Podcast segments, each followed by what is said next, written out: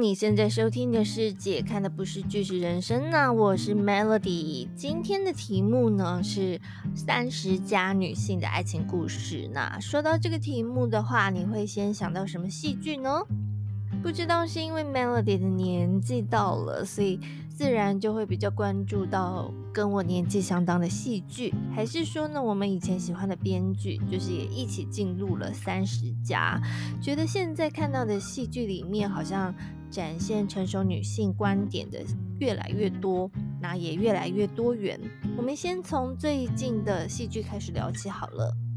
最近最有话题，连剧名都告诉你，女主角就是三十多岁的戏剧，应该就是三十九了吧？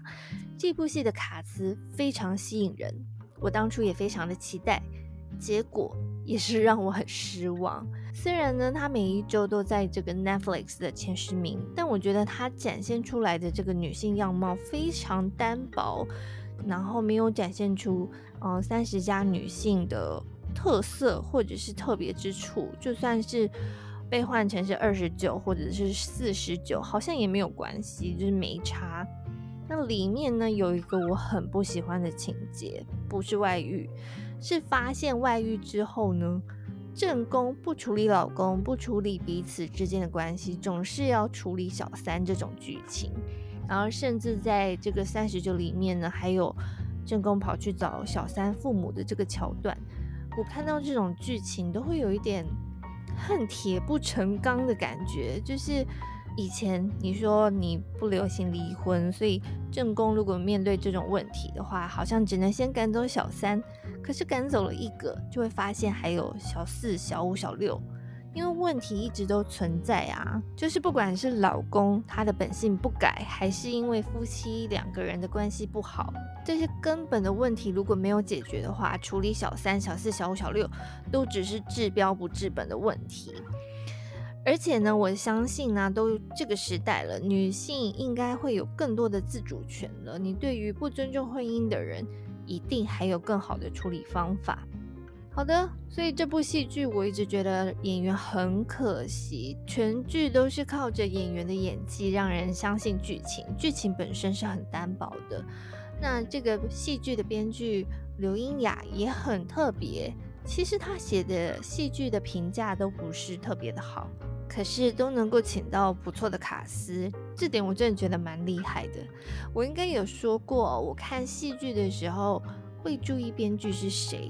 一部剧好不好看，比起卡司，我其实是更相信编剧的。所以意思就是说，下一部刘英雅编剧写的戏呢，我也是会评估一下，除非剧荒，大概不会打特别打开来看。好，那另一部呢，不论是这个话题性呢，或者是讨论热度、口碑都超夯，这个礼拜就要结局。也有人说，结局比《华灯凶手》更难猜的戏剧《二十五二十一》这部剧，我也是投入了很多的感情。对于结局，真的是又期待又怕受伤害。可是这一部剧明明就是青春戏剧，我提这部剧做什么呢？因为我要说的是这部戏的编剧全度恩的另外一个作品，请输入检索词 w w w。嗯，这样念对吗？还是其实是要念 triple w？有这么麻烦吗？好啦，总之这部戏在播出的时候呢，让我很惊艳哦，早就想要聊聊这部剧了。那搭着二十五二十一的热度，我们今天就来聊聊这部剧吧。在讨论这部剧的剧情之前呢，先提供给大家，呃，我之前查到的一个资讯哦，因为二十五、二十一的关系，所以啊，讨论度很高，我也看了很多的文章。那我在某一篇报道呢，看到了关于编剧的争议，这个争议是说呢，请输入检索词 w w w，很有可能是抄袭美国电影《攻敌必救》。那我是最近才知道这个消息，觉得很震惊，因为我觉得靠创意赚钱的人呢，基本上应该要彼此尊重、彼此努力创作的作品。所以如果我知道谁抄袭某个作家抄袭，说实在的，我会扣非常多的分数。但是我查了一些资料，只查到有人这么说，可是没有太多相关的新闻报道。我自己是没有看过《功底必救》。有查到台湾有看过的网友呢，也只是说这两部剧他都很喜欢，觉得韩剧呢的确是有跟电影致敬的意味。那对照起来，我自己是觉得主角的设定、故事背景也不一样。电影的主角是国会里的这个好像很厉害的政客，可是呢，韩剧的主角是三名在入口网站工作的女性主角。呃，光是这个设定不一样，我觉得故事的脉络要完全照抄就很难了。可能是部分跟政治比较有关的情节，或者是剧情的节奏。有可能是导演在拍摄手法上有大幅参考电影，但应该不是抄袭。如果有懂韩文的人在爬文的时候呢，有看到什么其他的讯息，也欢迎留言告诉我哦。接下来我们会讨论部分的剧情，如果你还没有看过，可以先啊去看完剧再来听 podcast，会有更有参与感。那想知道我为什么喜欢而且推荐这一部韩剧的话，我们就继续听下去喽。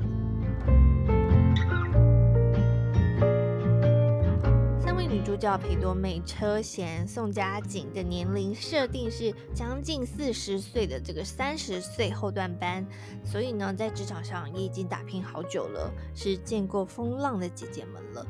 职场女性都有魅力呢，从第一集就很精彩。一开场呢，看起来是主角的描述，但其实是，嗯，裴多美她出席公听会的这个说辞。然后呢，画面一转到六个月前，裴多妹走进公司，一个新进员工很大胆的就跟主管搭话。你就可以发现，就是在这个剧情里面呢，裴多美的说话也是没有在修饰的，就是有话直说类型。就是新进员工就跟他讲说，哦，那个时候我们是在面试的时候有见过啊。那裴多美就说，哦，我当时推荐了另外一位。没想到这个新进员工呢，他也没有因此觉得啊大受打击，反而说了，嗯，原来你不满意我啊，那我会努力的。接着就聊到最近很忙啊，裴多美就说啊，那你要被爱人骂了。新进员工呢还嘲笑他说啊，你太老套了啦，最近哪有人说爱人，大家都说是女友啊。这里我喜欢的对白来了，裴多美说我是不知道你是同性恋、双性恋还是直男，体贴你才这么说的。如果这里是抄电影的话，我会有点失望，因为我不知道美国会不会在意这种事情，还会特别把它拿来写在剧情里。但是呢，在韩国，这其实是一个蛮酷的思想，短短不到十分钟，你就可以从这样子的剧情里看到很多讯息。首先当然是吸引人的开场，那再来就是你从这个好像很白目的先进员工反应，可以看得出来入口网站网路。这样子的一个新产业，工作环境应该是比较美式的，不像你一般在韩剧看到的职场，比方说像卫生这样子，呃，上下阶级是非常严谨的环境。那裴多美的魅力呢，也在这里充分的展现出来，就是她没有古板的观念，说话一针见血，工作能力很棒的漂亮姐姐。饰演裴多美的林秀晶呢，我在看这部戏之前，对她的印象还留在《对不起我爱你》里面可爱的宋恩彩，没想到她演起这种职场强人呢，居然也这么的有说服力。呃，林秀晶的这个电视剧作品非常少哦，到现在就有四部，可是也不是每一部的这个收视评价都很好，但都是很不一样的角色，可以看得出来他对于选角是很有野心的，是我蛮喜欢的演员。好，那回来说到剧情哦，有时候呢，我会觉得第一集真的是很重要，很多。很好看的韩剧，它在第一集呢就会非常的精彩，紧紧抓住大家的目光。请输入检索词的第一集也是，在第一集呢，它就打破了很多韩国比较刻板的想法，比如说在这部戏里面呢，都是由女性当这个高阶主管，然后在韩国呢，其实大家都不太习惯一个人吃饭，尤其是一个人吃烤肉这件事情。就是非常的不常见。那当然呢，还有这个第一集就和初次见面的人发生一夜情，这在一般的这个浪漫爱情剧里面也是不常见。那你看了，你就会觉得没错，这才是姐姐们的爱情啊。嗯，我说的不是素食爱情的部分，我说的是就是直面面对爱情的部分。关于喜不喜欢这件事情是很直接的，不会浪费时间在那边数花瓣啊，问对方喜不喜欢自己暧昧半天这种。不是说呢，三十九岁左右的人就不能够有浪漫的爱情。其实呢，三位女主角的这个爱情故事也很梦幻。宋佳锦的豪门老公呢，表面上一直外遇，但跟其他女生其实都是清清白白的，是个用愚笨方法想拯救老婆的老婆傻瓜。崔贤呢，每天都要看着这个狗血戏剧，没想到里面的男主后来就变成男友了，根本就是成功粉丝的范本。裴独美跟朴魔剑的爱情就更不用说了，两人是相差十岁的姐弟恋，不要说在韩国少见，就算在台湾，十岁也是很不寻常的组合。而且朴魔剑他不仅年轻，还是撩妹达人，他几乎每一句话都可以写进渣男圣经里。但好险，他只喜欢姐姐，不然那些年轻没有见过世面的年轻女孩哪里招架得住？就算已经是姐姐的我，再看一次。我还是觉得蛮心动的，我觉得编剧应该把所有想听到的撩妹的技术都写给朴魔剑了吧？没有，等等，二十五、二十一的白亦辰也是这样，而且好像更进化了。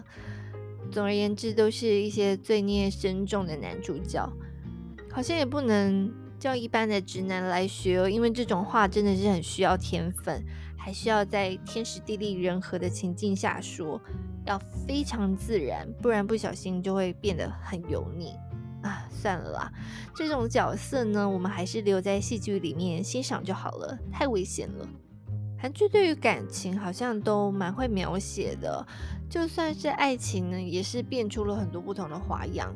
那这部戏的爱情呢，也是在老梗中哦，加入了蛮多有趣的元素也好，或者是说议题也好，比如说在。资讯就是力量的这个网络媒体工作的车贤，他居然爱上了根本活在上一个时代的这个薛志焕。你想想，在这个时代呢，其实你是很容易在网络上查到一个人的，连议员呢，他这个很隐晦试图性交易的往事都可以查到的网络时代，薛志焕的网络足迹居然是一片空白，反而更神秘。那也让两人呢就变得很有冲突感，很有火花。关于议题性呢，当然就是裴多妹拉，她是一个不婚主义的人，那在当时也是非常新鲜的题材。其实现在，嗯，在戏剧里也是不常见啦。毕竟爱情戏剧里面女主角不婚，那恋爱还有什么好谈的呢？一般观众就很难投入进入到男女主角的爱情啊，就是不婚蛮难写的。但这部戏里面的这个裴多美的爱情。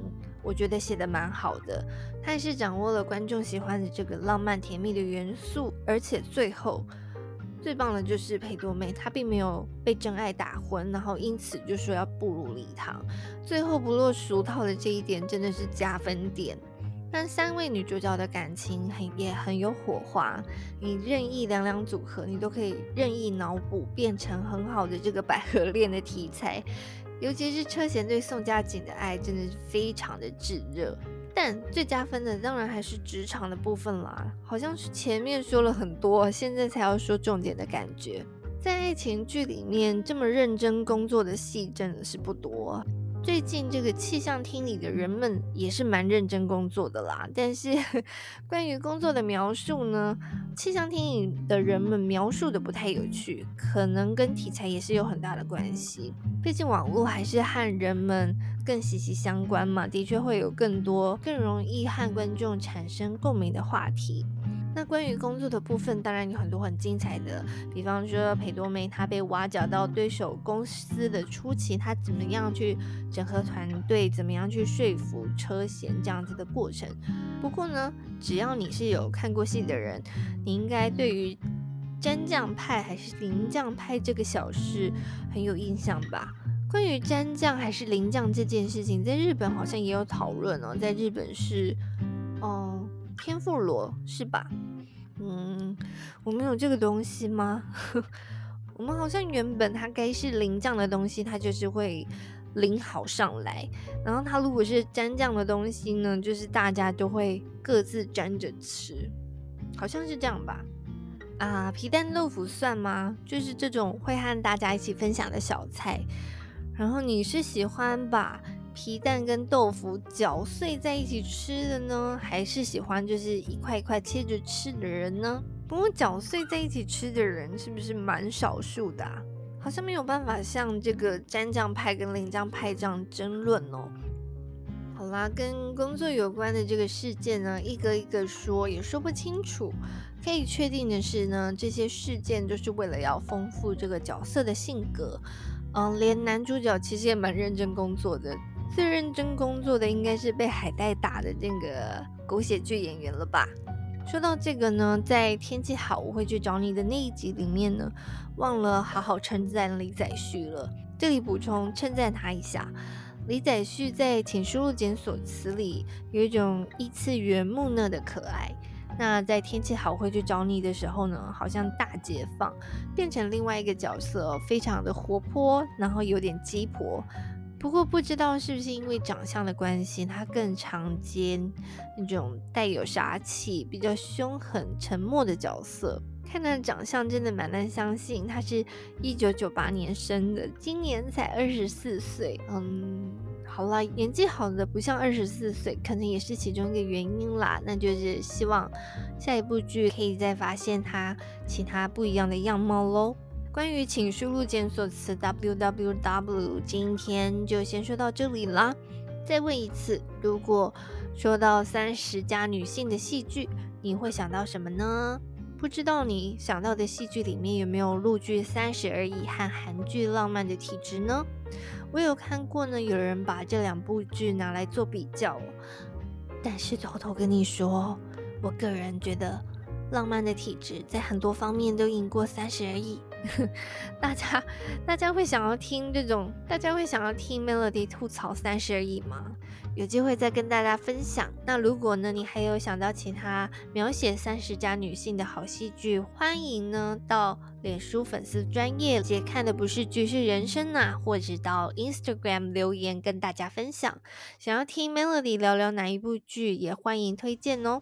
姐看的不是剧是人生呐，我们下次再见喽，拜拜。